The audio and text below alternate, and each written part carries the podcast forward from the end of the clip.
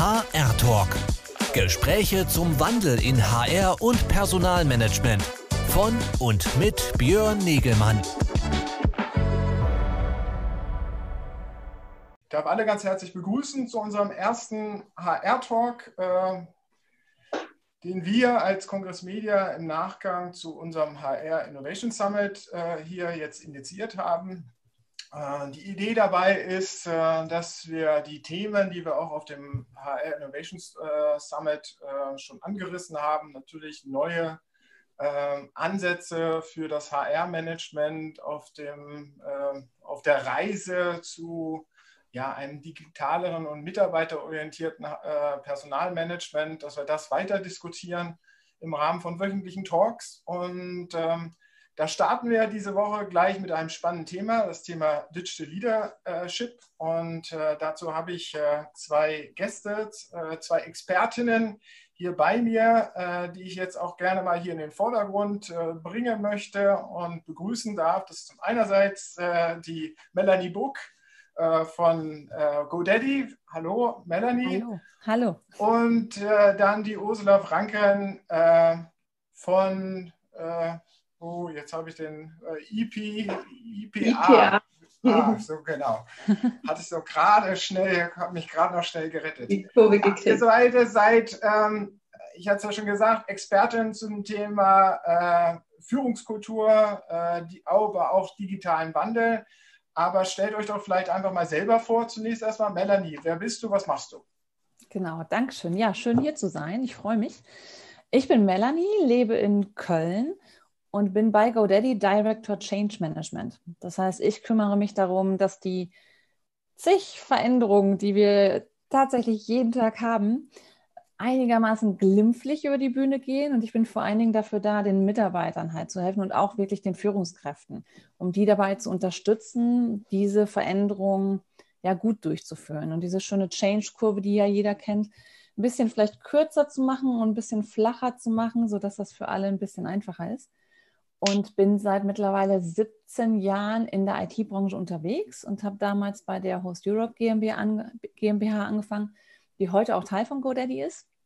Und damals waren wir halt so 30 Mitarbeiter und das war eine ganz andere Führungskultur. Also mal eben zwischen Tür und Angel Entscheidungen treffen und alle vor Ort, alle an einem Standort.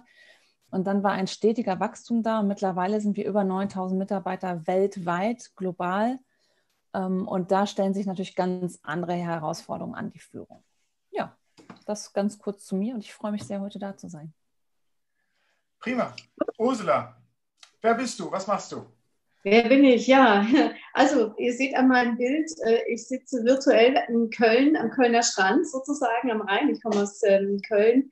Ich äh, habe schon seit über 20 Jahren eine kleine äh, Beratungsfirma die zum Beispiel dann mit äh, Menschen wie der Melanie äh, zusammenarbeiten und wir gemeinsam überlegen, wie kann man Führung, Veränderung, Transformation vorantreiben. Das heißt, äh, ich beschäftige mich schon sehr lange mit dem Thema Digital Leadership. Ich habe unter anderem zusammen mit meinem Bruder einen Kongress dazu gegründet, den Digital Leadership Summit, wo wir jedes Jahr bis auf eben dieses Corona-Jahr auch immer Experten einladen und schauen, was passiert da. Und insofern sind also also diese Themen Veränderung, Menschen mitnehmen, Arbeitsorganisation zu verändern.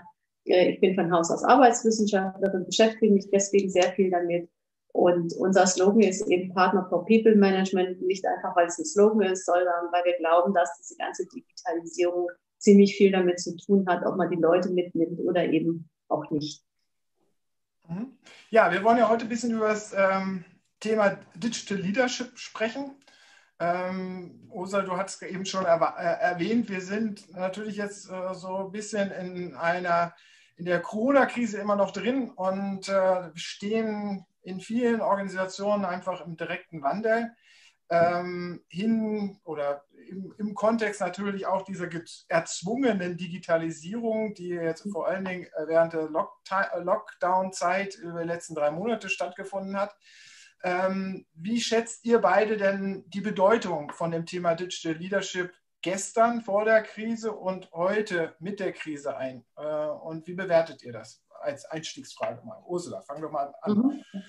Ja, ähm, weil eben ich ja in der Tat mich schon sehr lange damit beschäftige, weiß ich ja auch, dass viele Kunden, viele Unternehmen in der Vergangenheit mich manchmal so etwas argwöhnig angeschaut haben und gesagt haben, Mensch, Frank, diese ganze Digitalisierung, meinen die das eigentlich ernst und überhaupt und äh, das brauchen wir doch nicht. Und äh, ich habe mich dann immer so ein bisschen wie so ein, äh, ne, ein Wiederholungstäter gefühlt, indem wir immer wieder auch gesagt haben, warum das wichtig ist.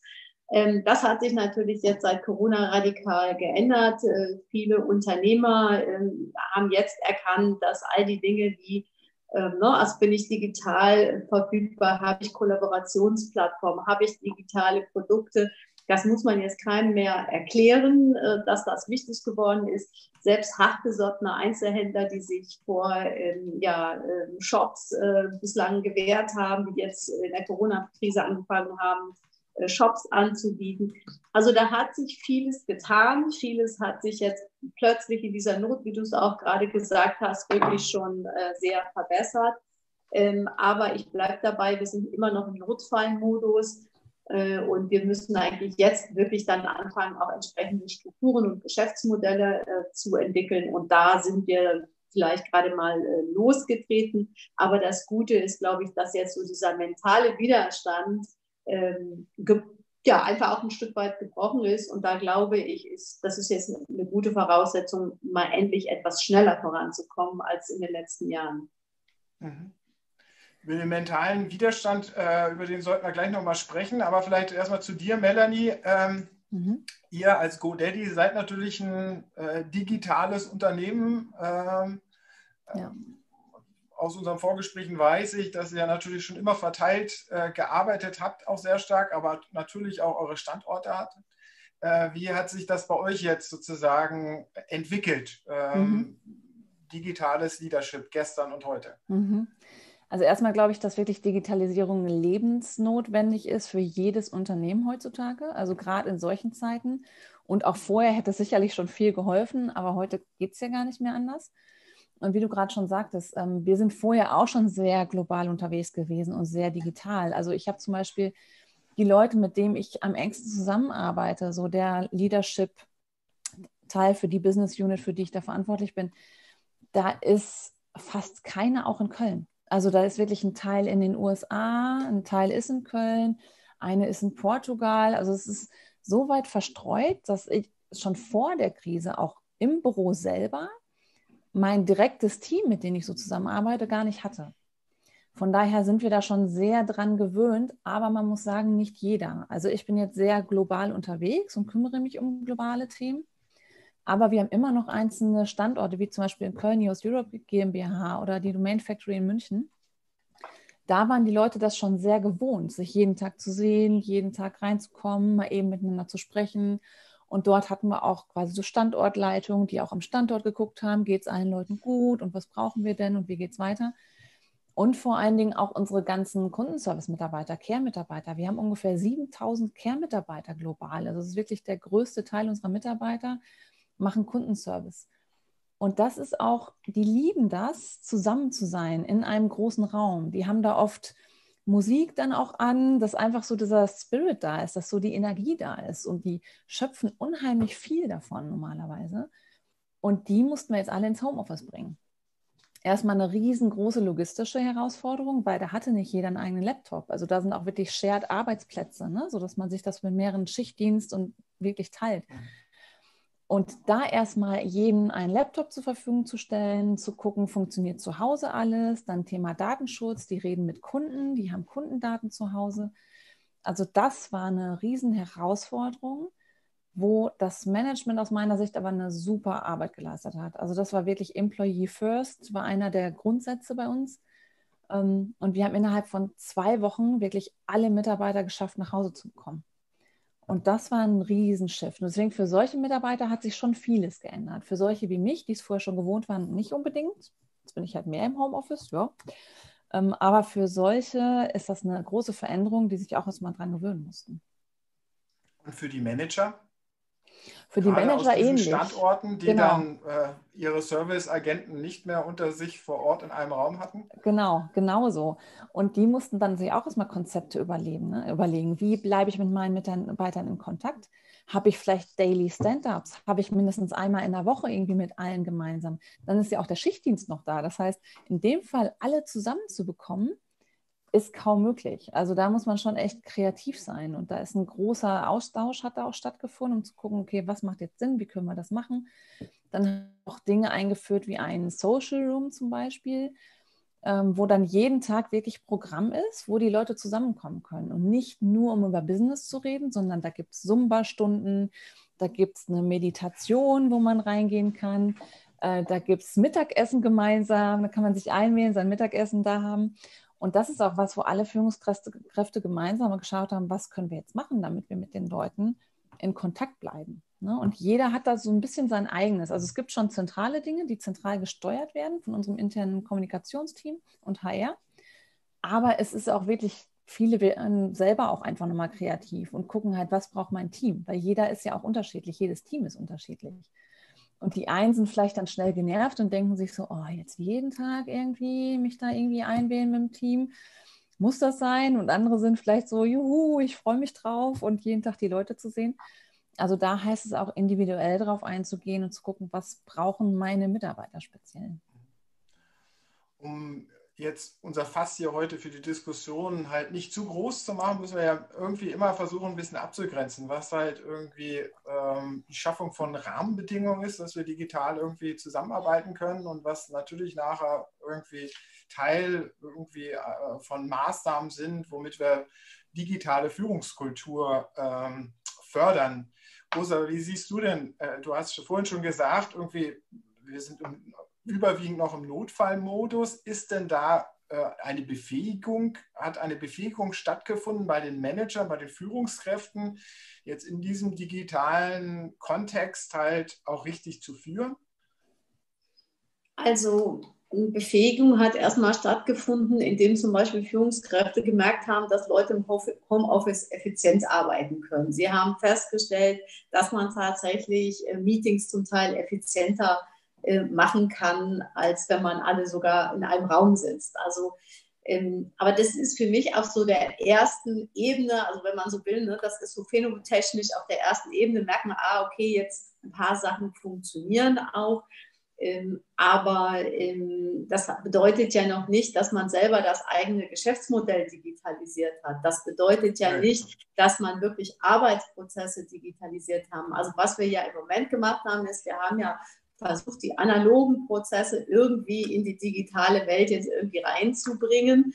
Ähm, und da merkt man natürlich auch zum Teil, da kommt man natürlich auch an seine Grenzen, weil wenn ich zum Beispiel eben sehr stark ein Kontrollbedürfnis habe, ne, dann versuche ich eben mein Kontrollbedürfnis eben über digitale Formate auszuspielen und habe immer noch keine selbst, selbstgesteuerten oder autonomen Teams oder habe eben zum Beispiel, was das Dokumentenmanagement angeht, also wer darf hier eigentlich was unterschreiben, wer darf was freigeben. Also wenn das vorher über den Flaschenhals Führungskraft ging, dann ist das im Moment auch noch so. Also äh, wir haben einen guten Survival-Modus gefunden und ich glaube, wir haben auch an vielen Stellen haben Führungskräfte gesehen, dass, dass Mitarbeiter äh, viel äh, auch hungriger sind, Dinge auch selber zu tun und zu entscheiden.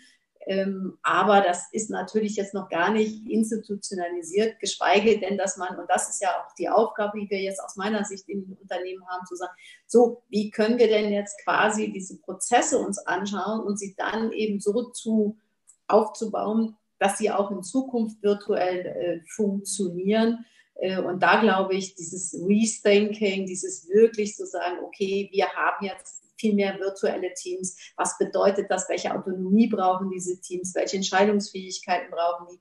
Wie müssen wir Zugang zu Meetings, zu auch Wissenskreisen installieren, die vielleicht auch bislang immer nur, ne, da trifft sich das Top-Management, da darf ich gar nicht hin als normal sterblicher Mitarbeiter. Ähm, also da wird sich aus meiner Sicht auch die Spreu vom Weizen trennen. Äh, und da reicht es eben nicht jetzt zu sagen, ja, wir machen jetzt ein bisschen Homeoffice und äh, ne, jeder darf jetzt auch noch mal ein bisschen, äh, ich sage mal, im, im, virtuellen Raum mal ein bisschen miteinander. Also wenn wir, und das ist eben Digital Leadership, das ist schon eine, eine fundamentale Veränderung, die einerseits äh, auf, die, auf die Geschäftsmodelle geht und es das bedeutet, dass wir die Arbeitsprozesse umstellen und dann kommt auch das ganze Thema Kultur äh, und, und Menschen mit dran. Also diesen Dreiklang, den brauchen wir. Wenn wir jetzt aber, ich sag mal, nur da so beim Homeoffice stehen bleiben, wäre mir das persönlich zu wenig. Mhm aber lass uns jetzt mal in der äh, Diskussion vor allen Dingen auf, die, äh, auf dem Thema Führung im digitalen ja. Kontext äh, fokussieren. Äh, was sind denn da für euch sozusagen die, die, die Merkmale, die eine gute Führung im digitalen Kontext ausmachen? Soll ich mal anfangen? Ja, ja, genau. genau. genau. Also wichtig ist aus meiner Sicht wirklich ähm, Empathie und wirklich eine Offenheit für diese Digitalisierung und auch die Art und Weise, wie man dann führen muss. Und ich glaube, das ist ganz wichtig, weil wenn sich ein Manager dagegen sträubt und das blöd findet, sage ich jetzt mal, ähm, und das auch nicht nutzt, dann ist natürlich, haben wir schon ein großes Problem. Also wirklich die Offenheit und das richtige Mindset zu haben.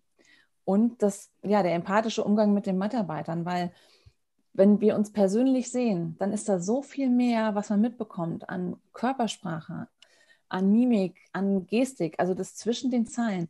Das ist aus meiner Sicht immer noch sehr viel einfacher, das in der, im persönlichen Umgang zu sehen und darauf zu reagieren, statt hier per Bildschirm. Ja, da gibt es ja jetzt ähm, aber so Emoticons und so weiter, die man ja auch lesen kann. Ja, Das stimmt.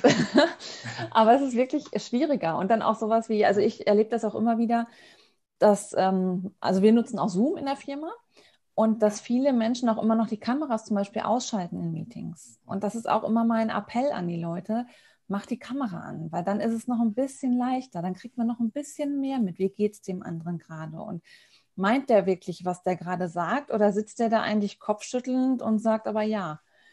Und ähm, das ist aber auch etwas, was selbst bei uns oft noch nicht funktioniert. Also klar, in so großen Meetings, 40, 50 Leute, da mache ich irgendwann auch manchmal die Kamera aus, ne, weil dann präsentiert einer. Aber gerade in kleinen Meetings oder gerade in One-on-Ones, wo ich mit einem einzelnen Mitarbeiter spreche, also da ist immer mein großer Tipp, mach die Kamera an, weil das hilft zumindest ein mhm. bisschen. Also deswegen so, das Mindset ist unheimlich wichtig und dann auch die richtige Nutzung der Tools, die man hat. Mhm. Ja, also würde würd ich, würd ich gerne ähm, ergänzen, also ähm, was generell beim Thema äh, Führen in der digitalen Welt sehr wichtig ist aus meiner Sicht, ist eben auch hier nochmal äh, Neudeutsch, äh, auch wenn ich den Begriff nicht allzu gern nutze, aber er wird halt doch, ist er nicht schlecht, also das ganze Thema Purpose zu bemühen. Also das heißt, da, wo ich eben jetzt auch nicht jeden Tag neben den Leuten sitzen kann und auch nicht mehr so dieses Micromanagement machen kann, ist es halt sehr wichtig, dass ich als Führungskraft meine Leute ausrichte, dass ich eben es auch schaffe, zum Beispiel virtuell immer wieder herauszustellen, warum tun wir das, ne? was ist Customer Centricity, woran arbeiten wir, was ist unsere Ausrichtung, was sind Prioritäten. Und da ist natürlich äh, diese, diese Ausrichtung nach einem Ziel, einem gemeinsamen Sinn aus meiner Sicht extrem wichtig. Und da tun wir uns in Deutschland, glaube ich, sehr schwer mit, weil wir so eine etwas stark faktenorientierte äh, Managementkultur bis jetzt haben. Also Purpose ähm, herausarbeiten, mit Mitarbeitern diskutieren, auch nachfragen, ist das das, was für euch auch wichtig ist oder ne, also das, äh, da sehe ich, da ist ein großer Handlungsbedarf. Zweites Thema ähm, an Skills, äh, was muss eine Führungskraft, also das Thema Vertrauen ist unendlich wichtig. Äh, weil natürlich je autonomer die Teams arbeiten, je mehr ich ihnen auch an Aufgaben übergeben kann, je wichtiger ist es, dass ich eben vertraue, dass sie die Dinge so tun, wie wir es besprochen haben, dass sie das Richtige für das Team, für die Firma tun werden, ähm, dass ich ihnen vertraue, dass wenn etwas schief läuft, sie mit mir über Fehler sprechen und so weiter und so fort. Also Stichwort auch hier Fehlerkultur pflegen und nicht nach dem Motto, äh, ne, wen verfolgen wir jetzt als nächstes, wenn er einen Fehler gemacht hat. Also Vertrauen, Vertrauen, Vertrauen kann man, glaube ich, gar nicht groß genug schreiben. Und auch im digitalen Raum äh, etwas, äh, was auch natürlich im analogen Raum äh, sehr wichtig ist und auch da schon selten funktioniert, zuhören. Wir haben viele Manager, die sehr, sehr gut im Senden sind, die sehr gut im äh, erklären sind, die sehr gut äh, in der Lage sind zu formulieren, wie sie die Welt sehen, ähm, aber eben noch nicht so wahnsinnig gut im coachenden Zuhören sind, die noch nicht so gut dabei sind, auch herauszufinden, äh, wo sind eben Störungen im Team, wo ist der Kunde unzufrieden.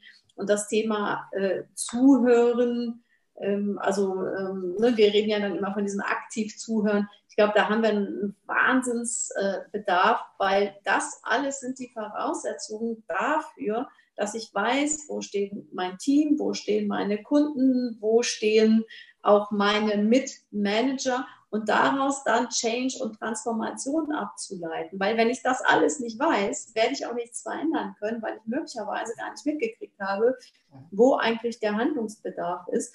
Und das bedeutet so in Summe, ne, dass das natürlich äh, auch diese Digital Leader, von denen wir sprechen, einerseits ein ganz gehöriges, ähm, ja, eine ganz gehörige Portion all dieser emotionalen Intelligenzthemen oder Social Skills brauchen und gleichzeitig aber auch digitales Know-how brauchen, um zu verstehen, wie funktioniert denn eigentlich Digitalität.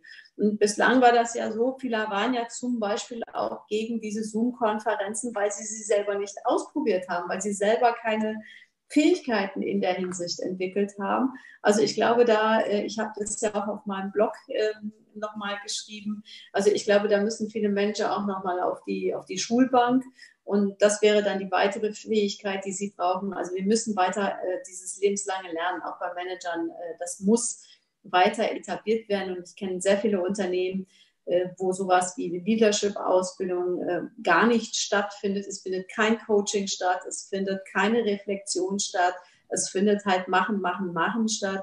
Und wenn wir nicht eben auch jetzt gerade mal die Zeit nutzen zur Reflexion, glaube ich, werden wir einfach blind in die, in die nächsten äh, Fallen laufen.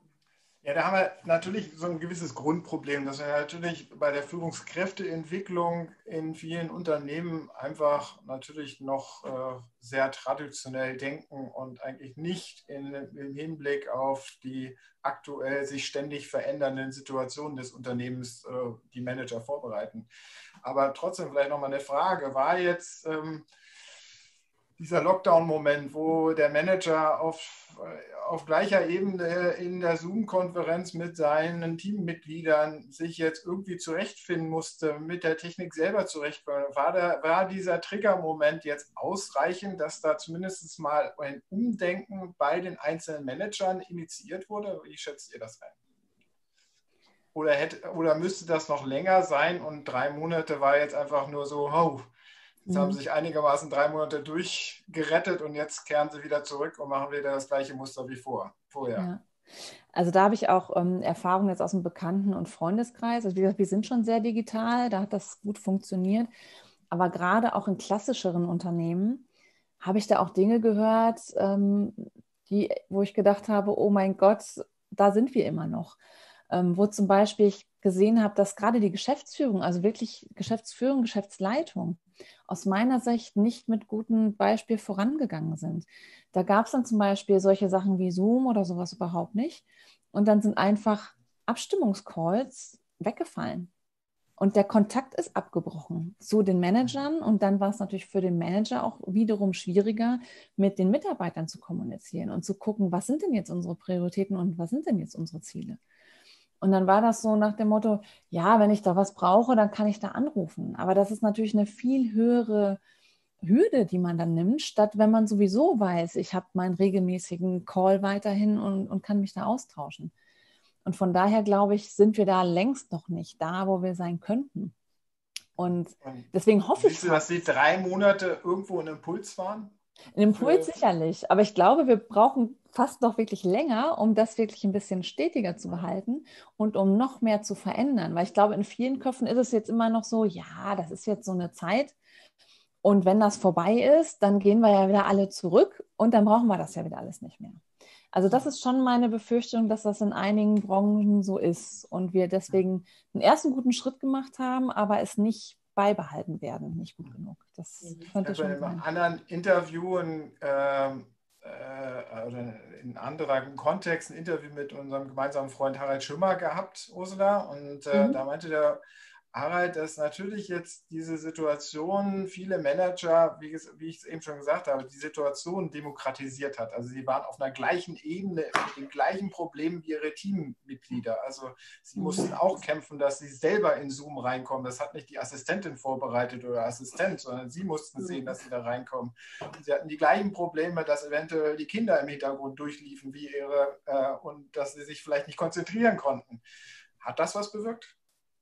Naja, also ich glaube, ähm, wie immer im Leben ähm, hat es sehr unterschiedliche. Ähm, also ich habe die erlebt, die quasi ähm, sich hilflos gefühlt haben und über diese Hilflosigkeit eigentlich eher sauer waren und sich auch irgendwie, also wie man auch gemerkt hat, sichtlich unwohl gefühlt haben in dieser Ich kann das nicht Situation und die auch ähm, also in Konfliktsituationen, in denen ich zum Beispiel auch in den Meetings drin gewesen bin, ähm, ja, hinterher auch eher äh, versucht haben, diese Situationen damit zu erklären, dass das ja digital eben ne, nicht so gut geht und das wäre ja äh, analog alles nicht passiert und so, man sei eigentlich ganz anders. Ähm, das habe ich erlebt. Und das ist, glaube ich, eher ein Teil derjenigen, äh, die sagen werden, jetzt bin ich froh, wenn das alles aufhört und wir endlich wieder ähm, zurück zu analogen Formen kommen können. Es gibt andere, ähm, jetzt, ich habe am Freitag ähm, oder ich, was haben am Dienstag, glaube ich, ne, also vom Feiertag mit einem mittelständischen Geschäftsführer gesprochen, der gesagt hat, wow, ja, wir haben jetzt eine Abstimmung gemacht und wir werden tatsächlich die ganz viele Leute wollen jetzt nur noch Homeoffice machen. Ich finde es super. Für mich ist das, ich habe auch zwei kleine Kinder und äh, wenn ich dann mal freitags früher nach Hause kann und dann von zu Hause noch ein paar Calls, also der war ganz euphorisch, also weil er einfach sagte, das gibt mir mehr Freiheit und ähm, das hat irgendwie super, ähm, das hat super geklappt. Also diese Leute ähm, gibt es natürlich äh, auch. Also ich bin schon der Meinung, dass es insgesamt einen Push gegeben hat und ich glaube auch, dass wir insgesamt mehr davon äh, machen werden. Und ich glaube auch, dass der Druck von Seiten der Mitarbeiter jetzt größer wird. Einfach weil viele Mitarbeiter, die man jetzt mal zwei Monate ins Homeoffice geschickt hat, die werden nicht in drei Wochen sagen, jetzt lasse ich mir das Homeoffice verbieten. Ne? Also äh, da kommt Firmen ja auch in, in, in, Diskus in, in Handlungsschwierigkeiten. Und ich glaube, dass dieser Druck jetzt auch von allen Seiten größer wird, sodass auch diejenigen, die sich unkomfortabel fühlen, mehr oder weniger damit abfinden müssen, dass mehr digital stattfinden wird und vielleicht dadurch eben auch merken, also wo wir ja in der Vergangenheit oft drüber geredet haben, sagen, Leute, ihr müsst euch selber verändern, ihr müsst euch schulen, ähm, was nie so richtig gesehen wurde. Aber ich glaube, dieser Schmerz, äh, und da bin ich bei, bei Harald, ähm, jetzt vielleicht wirklich anschaulich dazu führt, dass man sich eben auch mitentwickeln muss und dass es nicht reicht, wenn man ein paar Mitarbeiter ins Homeoffice schickt oder die Mitarbeiter sich digitalisieren können dürfen, sondern dass man eben auch seine eigene Arbeitsweise umstellen muss, indem man zum Beispiel Dokumente transparent macht, indem man zum Beispiel Protokolle transparent macht, indem man selber in Tools arbeitet, die für andere auch zu, ne, wo, andere Zugriff drauf haben.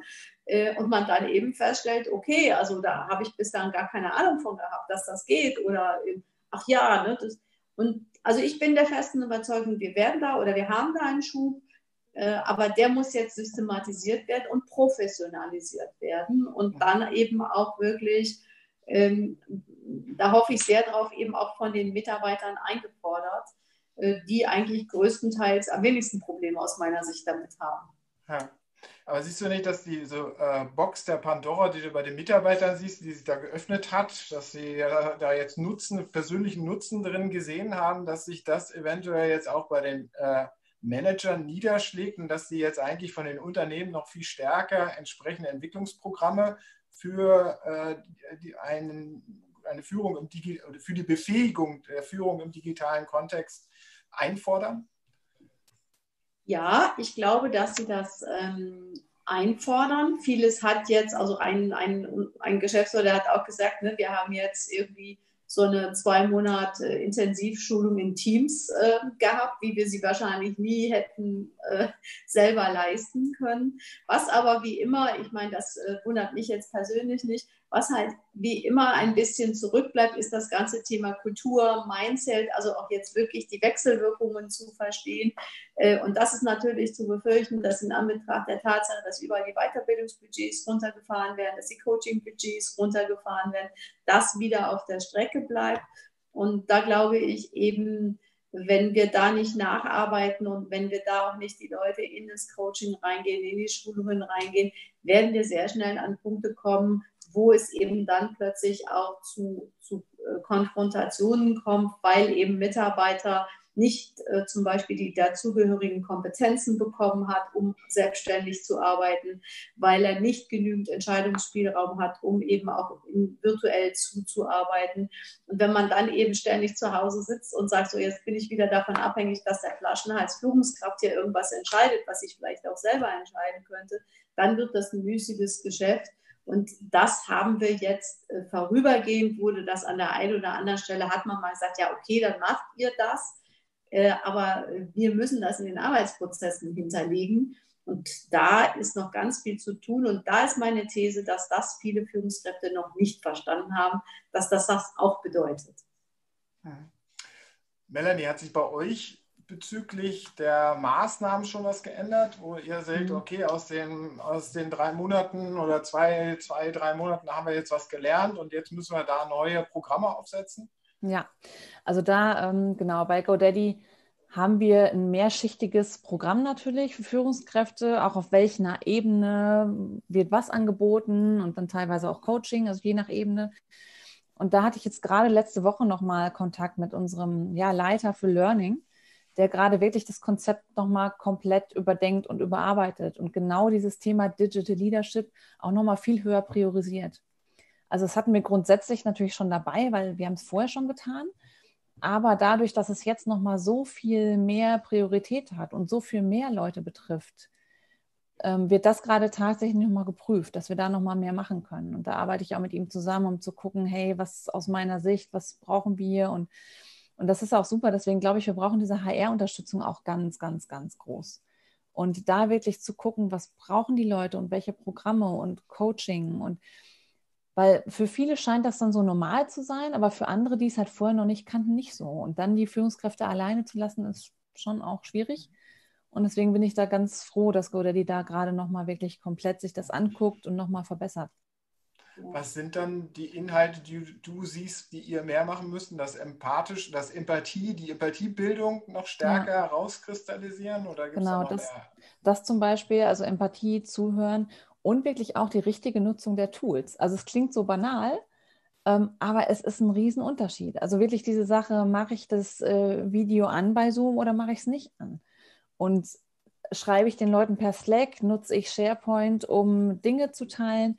Also wirklich auch die Tools so zu nutzen, um die Mitarbeiter richtig mit einzubinden, finde ich immens wichtig, auch wenn es erstmal einfach klingt. Aber das ist, oder zum Beispiel auch etwas, Wobei das hat nicht unbedingt jetzt mit der Situation zu tun, aber wenn man zum Beispiel auch äh, Mitarbeiter in anderen Ländern hat, dann auch wirklich die zu schulen, was muss ich denn da beachten, was ist denn bei denen anders aus Arbeitsrechtssicht und auch kulturell. Ne? Also da kommen wir wieder beim Kulturthema auch an.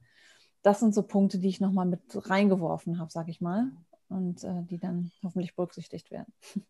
Naja, wo man natürlich jetzt virtuell in ganz anderen Teamzusammensetzungen zusammenkommt und da äh, Rahmenbedingungen herrschen, die vielleicht die Gegenseite, die auch in dem Team involviert ist, gar nicht, äh, gar nicht so kennt an der Stelle. Ja, ja. ja also vielleicht da äh, kann ich nochmal einen Punkt aufgreifen, weil ich glaube, ähm, ähm, also was wir, was wir jetzt zum Beispiel hören, was da heißt, ja, Mitarbeitergespräche kann man ja nicht virtuell führen wo ich sage, wieso das denn nicht? Ne? Also ich kann mich sehr gut äh, virtuell auch mit einem Mitarbeiter unterhalten. Nur der Punkt ist natürlich der, dass ich äh, diese Gespräche zum Beispiel noch viel besser vorbereiten muss, dass ich, so wie Melanie sagt, eben auch dann wirklich auch ein Gespür dafür bekomme, wie funktioniert denn hier so ein Gespräch? Haben wir eine Ebene? Sind wir, sind wir zusammen? Und das ist zum Beispiel, ähm, ich selber äh, coache ja auch schon sehr, sehr viele Jahre auch online. Also das heißt, ich habe Kunden, die ich seit über einem Jahr äh, coache, die habe ich noch nie in meinem Leben persönlich gesehen, äh, weil das auch über Ländergrenzen hinweg funktioniert. Und wo ich zum Beispiel auch vielen Kunden in der Vergangenheit gesagt habe, Mensch, das können wir wirklich auch online machen. Also wir müsst, ihr müsst die Leute nicht immer irgendwo hinschicken. Nee, das geht nicht, nein, und Coaching würde doch so nicht funktionieren. Ähm, wo ich denke, ja, wenn ich zum Beispiel auch selber mal so eine Erfahrung gemacht habe, dass ich zum Beispiel auch ein Online-Coaching mache und dass das genauso gut ist wie ein, als wenn mir jemand gegenüber äh, Coaching ist, äh, der versteht vielleicht dann auch viel schneller, warum ich auch ein Mitarbeitergespräch online und virtuell machen kann. Aber eben, wie gesagt, ich muss mich auch selber mit diesen Tools wohlfühlen. Und ähm, klar, wenn ich immer jemanden direkt erreichen kann, aber zum Beispiel wie Melanie, wenn sie jemanden aus den USA coachen will, dann bleibt ihr nichts anderes über, als mal äh, die Kamera anzuschalten. Und deswegen glaube ich, braucht es eben auch für diese Fortbildung diese, diese Formate. Und man kann vieles, glaube ich, auch bei den Führungskräften ähm, schneller auch implementieren, weil sie selber da auch mal mitgearbeitet haben und das auch erlebt haben.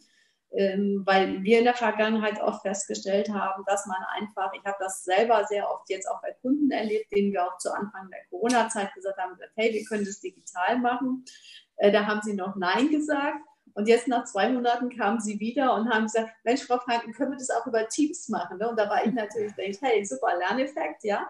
Äh, aber da hat es dann eben Corona gebraucht und ich würde mir wünschen, dass wir das dann auch ohne Corona in Zukunft äh, hinkriegen. Ich glaube, das ist nochmal ein ganz, ja. nochmal ein ganz, wichtige, ganz wichtiger Punkt. Ich glaube, solche Sachen müssen die Menschen halt einfach wirklich ausprobieren. Also um die Angst ja. davor zu verlieren. Und viele hatten und haben da auch immer noch einfach Angst vor. Und das einfach mal zu tun, also wirklich diese Befähigung ist unheimlich wichtig, weil dann kommen auch er Erfolgserlebnisse, weil dann sehen ja auch viele so, ach, ist ja gar nicht so schwer, geht ja auch, kann ich ja auch. Also den Punkt fand ich gerade nochmal ganz wichtig, ähm, ja, dass Menschen das einfach ausprobieren und selber machen müssen, um die Angst zu verlieren und um es dann zu können.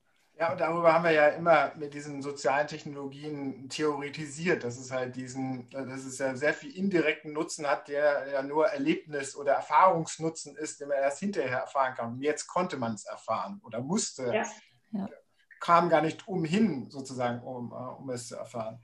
Aber Ursula, gibt es da irgendwie Unterschiede jetzt? Ähm, weil du hast ja vorhin schon mal so Mittelstandsbeispiele auch angeführt. Siehst du Unterschiede zwischen großen Unternehmen, Konzernen und dem Mittelstand auf, äh, auf dieser Reise?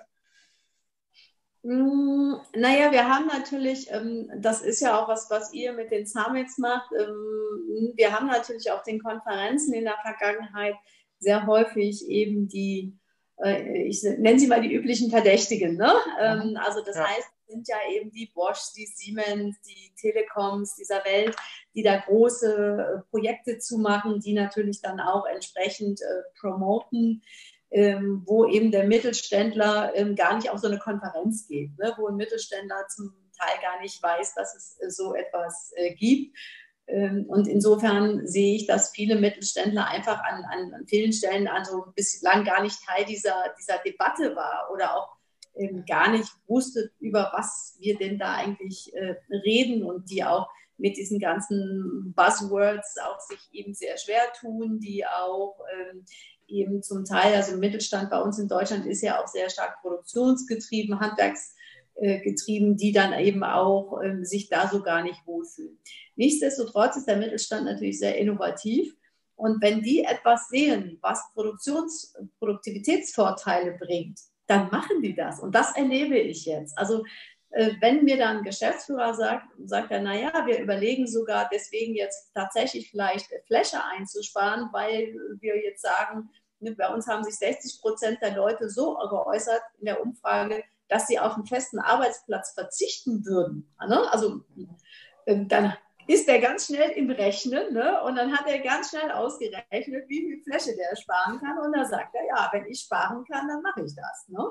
Ähm, das heißt, der Mittelstand ist überall da, wo es nutzenbezogen, also wo es quasi, wo er spürt, da bringt mir das was, da macht er mit. Und wenn er zum Beispiel hört, naja, also ich kann coachen, ähm, das konnte ich mir bis jetzt nicht leisten, aber wenn ich zum Beispiel sagen kann, ne, ich kann jetzt auch mal Leuten ein Coaching anbieten, virtuell mal eine halbe Stunde, dann ist das natürlich vergleichsweise günstiger, als wenn ich immer zwei, drei Stunden Coaching bezahlen muss. Dann rechnet der ganz schnell nach und sagt, naja, okay, also dann mache ich das vielleicht auch mal. Und wenn dann die Leute hinterher sagen, Mensch, das ist echt cool, das bringt mir was, ähm, dann kaufen die das auch. Also wir müssen, ähm, also der Mittelstand ist offen für diese Themen, ähm, aber man muss eben deutlich nutzenbezogener ähm, argumentieren und es muss auch deutlich schneller ein Return on Invest da sein. Und da ist eben die Spielwiese, die die Konzerne häufig haben. Ne? Wir probieren mal hier ein Projekt, wir probieren mal da und dann haben sie riesig Ressourcen. Äh, das ist im Mittelstand natürlich häufig, äh, die haben nicht mal einen Personaler oder wenn überhaupt manchmal einen Personaler, der dann aber eigentlich nur Jurist ist, um diese Vertragsthemen abzuwickeln. Also da müssen wir eben viel stärker klar machen, ähm, wie geht das, was ist das, da muss man die Dinge vielleicht auch kleiner äh, zuschneiden äh, und nicht ankommen und sagen, so, ich habe jetzt erstmal ein riesen äh, ne, mit 20 Buzzwords und das dauert irgendwie erstmal fünf Monate und dann musst du ganz viel Geld dafür ausgeben. Ähm, sondern da muss man etwas äh, anders ähm, auch, auch sich aufstellen. Und dann ist auch ein Mittelstand dabei. Aber da gilt es dann ja auch, die Geschäftsführung viel stärker und viel früher abzuholen, oder nicht?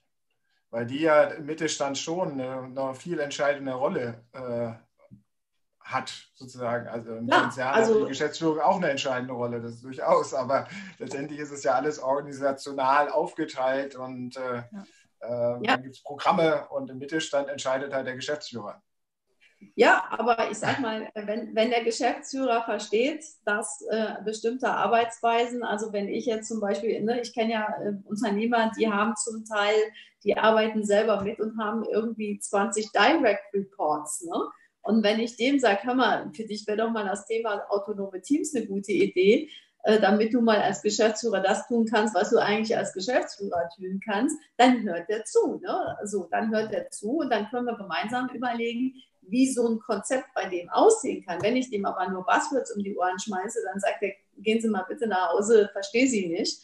Ähm, aber wenn der versteht, dass wenn er seine Leute mehr empowert, wenn er agile Strukturen oder autonome Strukturen schafft und er dann merkt, aha, dann so kriege ich auch mal selber äh, Freiraum als Geschäftsführer, was ich mit 20 Mitarbeitern natürlich nicht habe, die ich direkt führe, dann sind die häufig sehr offen für diese, für diese offenen Themen, also für diese Themen und kann dann auch viel schneller, äh, Melanie, was du eben gesagt hast, eben auch selber lernen. Ne? Und da gibt es unterschiedliche Unternehmertypen. Da tut sich natürlich die neue Unternehmergeneration, die jetzt heute eher auch so äh, Mitte, Ende 30, Anfang 40 ist, die tun sich natürlich auch selber etwas leichter, weil sie auch selber mit Smartphones und global schon unterwegs gewesen sind. Für die ist der Sprung nicht so groß äh, der Unternehmer, der heute Mitte 60 ist und jetzt gerade vielleicht erst anfängt, ähm, über digital nachzudenken, der wird wahrscheinlich eher dann die zweite Generation nach vorne schicken und sagen, macht ihr das mal und mit meinem Vorzimmer komme ich immer noch gut klar. Wie, wie seht ihr denn, äh, aber jetzt, um nochmal zu diesem Führungskräftetrainingsansatz und den Maß, notwendigen Maßnahmen zurückzukommen, im Endeffekt gerade ähm, für diese Top-Führungskräfte, was, äh, ich meine, da gilt sicherlich auch Empathie, aber gibt es da noch darüber hinausgehend irgendwelche Empfehlungen, ähm, wo, wo, man noch ansetzen muss, damit die sozusagen auch dieses Rollenbild äh, dann stärker einnehmen äh, bei diesem ganzen Veränderungsprozess? Also ich glaube ja immer, je höher man geht in der Hierarchie, desto individueller ist ähm, ein Training oder Coaching dann auch sinnvoll, also wirklich dann eher Richtung Coaching mhm. zu gehen weil ich sage mal, da jetzt mit dem Gießkannenprinzip zu kommen und mit so Standardschulung zu kommen, ich glaube, da ist dann nicht die Geduld für da, sage ich mal. Ne? Also weil viele auch denken, ja, habe ich jetzt schon 20.000 Mal gehört, weiß ich, kenne ich. Und deswegen ist aus meiner Sicht, je höher man geht, desto individueller muss man wirklich mehr äh, werden und dann wirklich individuell auch gucken, wo sind denn vielleicht noch Schwächen, wo sind Stärken, was kann ich noch ausbauen, was könnte derjenige vielleicht noch besser machen. Und deswegen würde ich da schon eher wirklich den Coaching-Ansatz wählen, um da ganz gezielt und auch möglichst ähm, zeitreduzierend, weil die Menschen haben ja auch nie Zeit, äh, möglichst äh, zügig dann auch Erfolge zu haben und denen gut zu helfen, sodass die auch Spaß dran haben und sich nicht gelangweilt fühlen. Mhm. Ja, also würde ich, äh, würde ich 100 Prozent unterschreiben. Wir haben natürlich auch Konzepte wie Reverse Mentoring, also wo man eben dann zum Beispiel auch äh, junge oder, oder zumindest mehr digital affine Menschen äh, mit weniger digital affinen Menschen äh, zusammenbringt, äh, um eben diese Arbeitsweisen und Methoden äh, zu vermitteln. Äh, das halte ich für ein, für ein ausgesprochen gutes Konzept. Also da kann man, das muss man, muss man ein bisschen systematisieren, aber ansonsten ist so ein Reverse Mentoring-Konzept eigentlich auch ganz gut mit, mit schlanken Mitteln einzuführen. Ähm, aufsetzend auf das, was, was Melanie gesagt hat, ähm, würde ich immer, also wir, ne, ich bin großer Überzeugungstäter, ich bin ja von Haus aus äh, neben der Arbeitswissenschaft noch Pädagogin, insofern habe ich mich natürlich sehr viel mit, mit Lernen, Erziehung, Psychologie beschäftigt, ähm, also die ganzen Formen des Social Learnings, also das heißt, eben Führungskräfte auch sehr schnell dazu befähigen, in Projekten Dinge umzusetzen. Das tue ich zum Beispiel auch bei vielen Geschäftsführern, wo ich quasi so eine Art Co-Leadership mache ähm, die dann Projekte aufsetzen und dann eben auch immer mal gerne von mir hören, ne? so wie siehst du das, wie würdest du das machen äh, und wo ich natürlich häufig sehe, äh, die meinen es gut, aber ähm, wenn sie kein, kein unmittelbares Feedback kriegen, dann machen sie mehr desselben. Also sie, sie meinen, sie wollen viele Dinge gut tun, aber ich entdecke dann häufig, dass sie dann trotzdem wieder in die alten Fallen äh, tappern. Ja? Also das heißt, äh, trotzdem wieder alles vorgeben wollen, trotzdem sozusagen beleidigt sind, wenn das Team nicht das tut, was sie großartiges vorgeschlagen sind, ne? dass sie trotzdem in Sitzungen äh, mehr als die Hälfte der Zeit reden, dass sie trotzdem die Teams nicht wirklich empowern, dass sie trotzdem irgendwie hintenrum mit ihren alten Buddies irgendwelche Entscheidungsdinge äh, machen und dann hinterher mal mit dem Team reden und so tun, als ob das Team hätte mitreden dürfen. Also da gibt es im, im, im, Führungsalltag ganz viele Dinge, äh, wo ich weiß, dass auch Führungskräfte, die wirklich das wollen, also die ich wirklich, wo ich weiß, die sind ganz ehrgeizig, nur die sind meinetwegen 10, 15, 20 Jahre durch eine andere Schule gelaufen und die können das einfach nicht von jetzt auf gleich äh, sich ändern. Also das ist so wie Linkshänder, Rechtshänder, ja, wenn du da immer aufgewachsen bist. Und ähm, die aber dann, wenn sie mit uns zum Beispiel zusammenarbeiten, wirklich total offen sind und sagen, ja, okay, jetzt hast du mich wieder erwischt, ja, okay, da habe ich wieder, ne, habe ich mich wieder selbst überholt. Äh, und das ist was, was äh, Melanie sagte, das kannst du nicht in einem Seminar vermitteln. Ne? Also das ist, du kannst das zwar, die verstehen das auch im Kopf, handeln aber natürlich noch anders. Und da ist es eben häufig gut, wenn man eben zum Beispiel äh, dieses Coaching macht, wenn du Reverse Mentoring machst oder wenn wir zum Beispiel eben ja auch eine Organisation so Change mit unterwegs sind, dann können wir natürlich auch im laufenden Projekt äh, da Feedbacks geben oder auch Formate entwickeln, ähm, Großgruppenformate, wo auch Führungskräfte ein regelmäßiges Feedback bekommen. Also ich glaube, die Führungskräfte brauchen eben ganz viel Übungs- und Spielfeld, aber sie brauchen noch ganz, ganz viel Feedback. Das muss nicht zwangsläufig von ähm, immer nur Change Managern oder, oder ähm, äh, uns sein, sondern auch eben von, von Mitarbeitern. Aber dazu muss eben auch erstmal im Unternehmen eine Kultur herrschen, wo sich Mitarbeiter trauen, ähm, Feedback zu geben. Und das ist eben, da weiß ich halt, gerade auch jetzt, weil wir über den Mittelstand gesprochen haben, also wenn du da so bei uns im Bergischen und äh, wahrscheinlich alle, die, die zuhören, kennen ja auch ländliche Regionen, ähm, wenn du da in so einem Dorf bist, ja, und der Chef äh, wohnt im gleichen Dorf wie du, die ganze Familie und ihr, ups, äh, ihr seid da seit Jahren unterwegs, äh, da wird man sich schon genau überlegen, welches Feedback man seinem Chef gibt. Ja, also da muss schon eine hohe äh, Fehlerkultur im Unternehmen herrschen. Und die kriegst du eben auch nicht per Knopfdruck angestellt. Also äh, da, ist noch, da ist noch viel zu tun.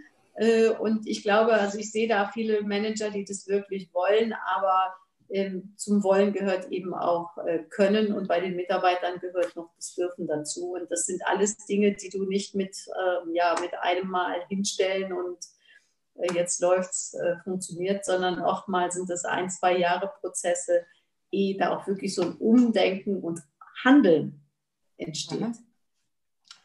Zum Abschluss, weil wir sind jetzt schon in den letzten zehn Minuten, ähm, würde ich gerne mit euch so ein bisschen das, äh, so ein, so ein Wörter-Drehrad-Spiel machen. Oh. Okay. das ist jetzt der Test, äh, oder? Ja. genau, das ist leider nicht so ganz optimal irgendwie hier immer mit der Darstellung, wenn man äh, Begriffe hat, die zu lang äh, äh, sind, leider. Ähm, mhm. So eine Webseite, so ein Random Picker. Ich drücke da jetzt drauf. Ich äh, bestimme einen von euch beiden immer, immer abwechseln. Wir starten mit der Melanie und äh, dann drücke ich jetzt drauf. Du kriegst einen Begriff und dann mhm. erzählst du da, was dir dazu einfällt, Empfehlungen etc., was du dazu hast.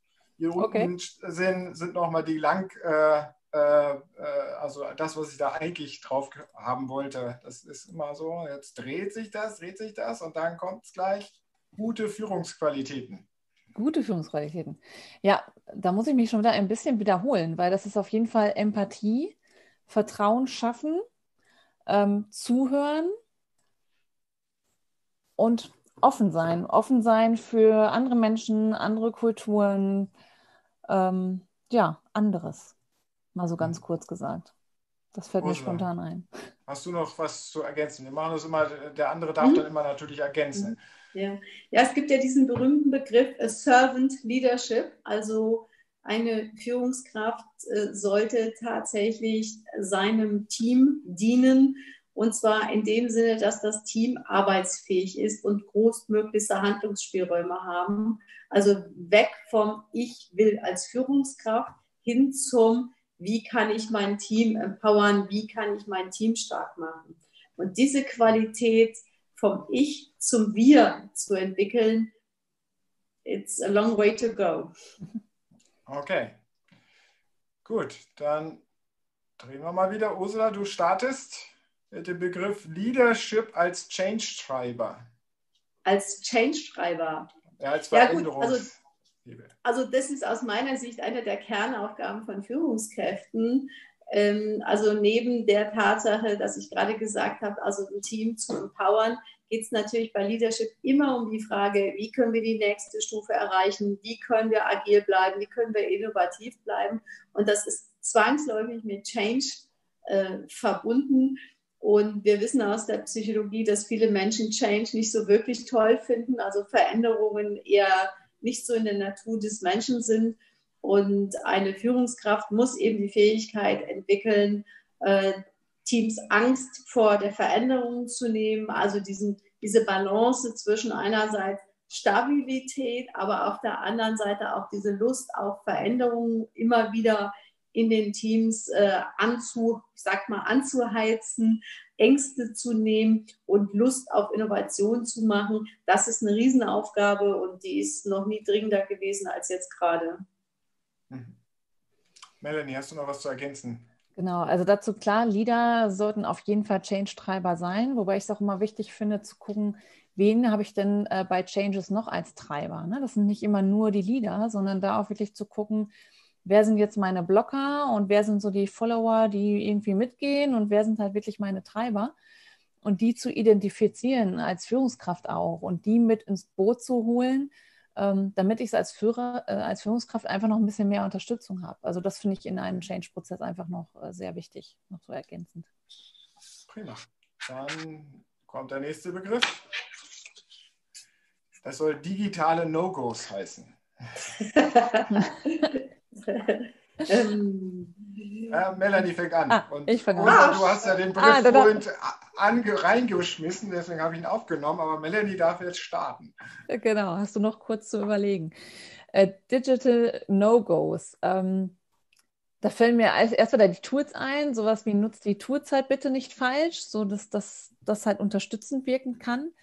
Ähm, ja, und die Mitarbeiter nicht mit einzubeziehen, ist sicherlich auch ein äh, No-Go. Und ähm, ich glaube, an der Stelle übergebe ich erstmal an die Ursula und überlege nochmal. ja, einmal fachlich gesehen, also analoge Prozesse in digitale Prozesse umzuwandeln. Also da gibt es ja diesen Begriff, ein scheiß analoger Prozess ist auch ein scheiß digitaler Prozess. Also das würde ich da nochmal äh, stark bemühen. Ganz wichtige Aufgabe. Und dann dieses mir halt jetzt, äh, habe ich auch sehr wilde Geschichten über diese ganze Homeoffice-Geschichte äh, gehört.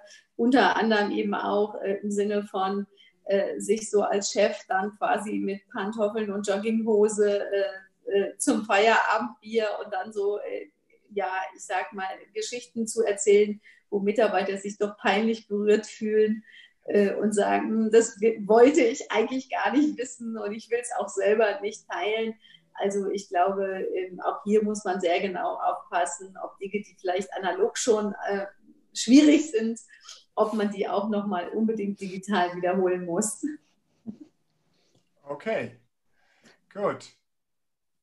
Ursula, jetzt startest du. Okay. Sinnvolle Formate für die Führungskräfteentwicklung oder insgesamt die Befähigung. Mhm. Ja, also, also für die Führungskräfteentwicklung habe ich ja eben schon gesagt, ähm, also ich finde zum Beispiel tatsächlich das ganze Thema Coaching, egal ob analog oder ähm, digital, finde ich äh, sehr gut. Ich finde, wenn man Organisationen verändern will, jegliche Form des Social Learnings gut, also vom World Café, vom Stand-up, vom, also alles, was einem da so an, an Tools in den Kopf kommt, wo man Menschen beteiligt ähm, und die aber dann sozusagen unterschiedlich äh, zu unterschiedlichen Dramaturgien in unterschiedliche Szene setzt, äh, immer darum, Menschen zu beteiligen und daraus Wertschöpfung äh, zu ziehen. Also Beteiligung der Beteiligung willen bin ich kein Freund von, aber überall da, wo man Formate wählt, die dann dazu führen, dass man Ergebnisse hat und auch hinterher damit weiterarbeiten kann, äh, Barcamps, ähm, alles sinnvoll, aber bitte auch alles im, im richtigen Umfang und in der richtigen Quantität. Mhm. Melanie? Ja, also ich glaube, da kommt es ja auch sehr auf das Ziel an. Also was möchte ich erreichen? Und dann zu schauen, welches Format wähle ich denn halt jetzt. Ne? Also das ist bei ähm, Führungskräftetrainings ist zum Beispiel auch so, denke ich, so Manager, die gerade mal Manager werden, da muss man ja auch erstmal mit Basics anfangen. Und da muss man erstmal die richtigen Formate finden. Und das kann auch in größeren Gruppen dann zum Beispiel sein, dass da erstmal die Basics überhaupt beigebracht werden. Und ähm, dann, wenn ich aber Erfahrene habe, dann bin ich vielleicht eher wieder beim Coaching, weil ich da wieder individueller sein muss. Und genauso auch beim, beim Führen. Also möchte ich jetzt ähm, ein Teammeeting machen, ähm, möchte ich das jetzt irgendwie vielleicht auch mal locker machen, weil ich es jetzt nicht nur aufs Business beziehen will, sondern auch einen Beziehungsaufbau mit dabei machen will, der ja auch wichtig ist, kann ich es vielleicht auch mal in einem lockeren Format machen und vielleicht kann ich dann mal freitags nachmittags auch ein kaltes Getränk dazu nehmen, muss ja kein Alkohol sein, aber um sich dann einfach mal ein bisschen auszutauschen. Also es kommt sehr darauf an, was ist das Ziel des Ganzen und was möchte ich erreichen und da wirklich zu schauen, welches Format brauche ich dann und was macht wirklich Sinn. Mhm. Melanie, du startest ja. jetzt noch. Ja. Wir haben noch zwei Begriffe. Zwei Stück. Ah, das Mindset. Digital Mindset. Genau, dazu fällt mir ähm, ein, dass es halt unheimlich wichtig ist, um digital erfolgreich zu sein, dass man das richtige Mindset hat. Und das ist definitiv die Offenheit und auch die Offenheit dafür, dass es halt mal nicht funktioniert. Also selbst wenn ich jetzt Chef bin und ich berufe ein Meeting mit den anderen Leuten ein und mein Zoom funktioniert gerade mal nicht oder sowas in der Richtung, da halt mit Humor und offen mit umgehen. Und wir sind alles Menschen und es passiert jedem. Und das ist dann, glaube ich, gut, ein gutes Vorbild zu sein und auch mal zu sagen, ja, sorry, hat jetzt gerade ja auch nicht funktioniert, aber wir kriegen das schon hin. Also wirklich offen dafür zu sein und es einfach auszuprobieren und ja, offen für Tools, für Menschen zu sein und damit offen umzugehen. Mhm. Ursula? Soll ich noch was dazu sagen? Ja, ja. Naja, ähm, also ich, ich äh, beim digitalen Mindset sage ich immer, also es kommt eigentlich darauf an, Technologie ähm, sinnstiftend mit und für Teams aufzubereiten. Also das heißt wirklich auch immer herauszufinden, wann ist ein digitales Tool gut, wann brauche ich ein analoges wann arbeite ich mit einem digitalen Tool. Also wenn wir zum Beispiel über ein Kanban-Board reden, ne, wann ist das toll, dass ich ein Kanban-Board vielleicht wirklich äh, als Pinnwand irgendwo stehen habe, wo ich mich physisch mit Leuten hinstellen kann. Wann ist es vielleicht toll, dass ich es eben elektronisch habe. Also das Mindset, äh, Technik und Mensch sinnstiftend verbinden, ist für mich digitales Mindset. Prima. Letzter Begriff ist Employee Engagement Förderung. Tja, ohne das geht es nicht. Ne? Also das ist, das äh, ist etwas, was in vielen Unternehmen, äh, gerade auch im Mittelstand, ja immer noch so ein bisschen hinterherhängt. Also wenn wir nicht endlich verstehen, dass Lernen, Weiterbildung, ähm, dass das eigentlich das Salz in der Suppe ist für diese ganze digitale Transformation, dann äh, machen wir unsere Hausaufgaben nicht.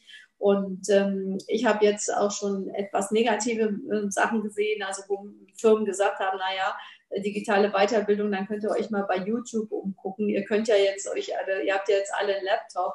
Also da äh, kriege ich dann so ein bisschen Hals, weil ich denke, also wenn das jetzt äh, dann Weiterbildung ist, dass man sich irgendwas auf YouTube zusammensuchen kann. Also Leute engagieren sich und Mitarbeiter halten äh, auch sehen ganz genau, wird hier in mich auch investiert oder wird nicht in mich investiert. Äh, und ist das wertschätzend oder ist es nicht wertschätzend? Und da bin ich total sicher, die junge Generation wird sich in Zukunft für Arbeitgeber unter, äh, entscheiden, wo das Employee Engagement, also von der Beteiligung, Partizipation bis zur Weiterbildung, wenn dieses Paket ganzheitlich gestaltet wird, dann kommen die in das Unternehmen, man sieht ja High Potentials, die digitalen Talente, ähm, wenn man sagt, du pass mal auf, du kannst bei uns anfangen, du kriegst Arbeit und du kriegst Geld und äh, der Rest kannst du dich ja selber drum kümmern. Ich glaube, die Firmen werden ein Problem haben. Melanie, hast du noch was zu ergänzen? Genau, ähm, also das, das fällt mir auch ein, die jüngere Generation, ich glaube, für die ist auch ganz wichtig das Thema Selbstverwirklichung und dass die wirklich etwas Sinnvolles auch machen wollen und können. Also ich sag mal, der Generation geht es insgesamt äh, ganz gut und, und die haben viel und die haben auch in ihrer Kindheit und ihren, ihrer Jugend die meisten auch irgendwie viel mitbekommen und die möchten auch einfach ja, sich entfalten können. Und deswegen glaube ich auch, dass solche Programme einfach wichtig sind, damit die sich gut aufgehoben fühlen und dann auch wirklich ihren Beitrag leisten. Das nur noch so ergänzend. Prima. Ich danke euch für eure Zeit, äh, für die Diskussion. Sehr, sehr, war sehr spannend, sehr impulsreich. Äh, äh, genau, hat Spaß gemacht. Äh, vielen Dank.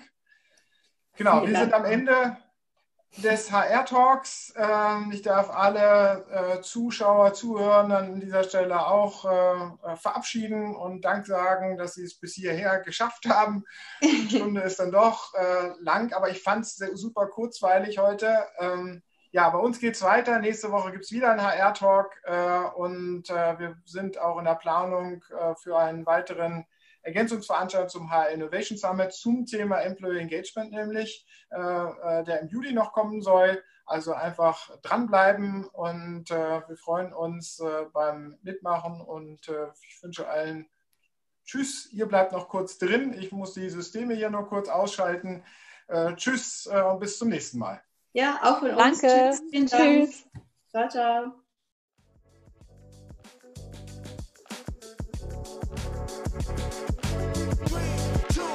Das war der HR Talk mit Björn Negelmann. Weitere Informationen auf der Plattform zum Wandel in HR und Personalmanagement www.shifthr.de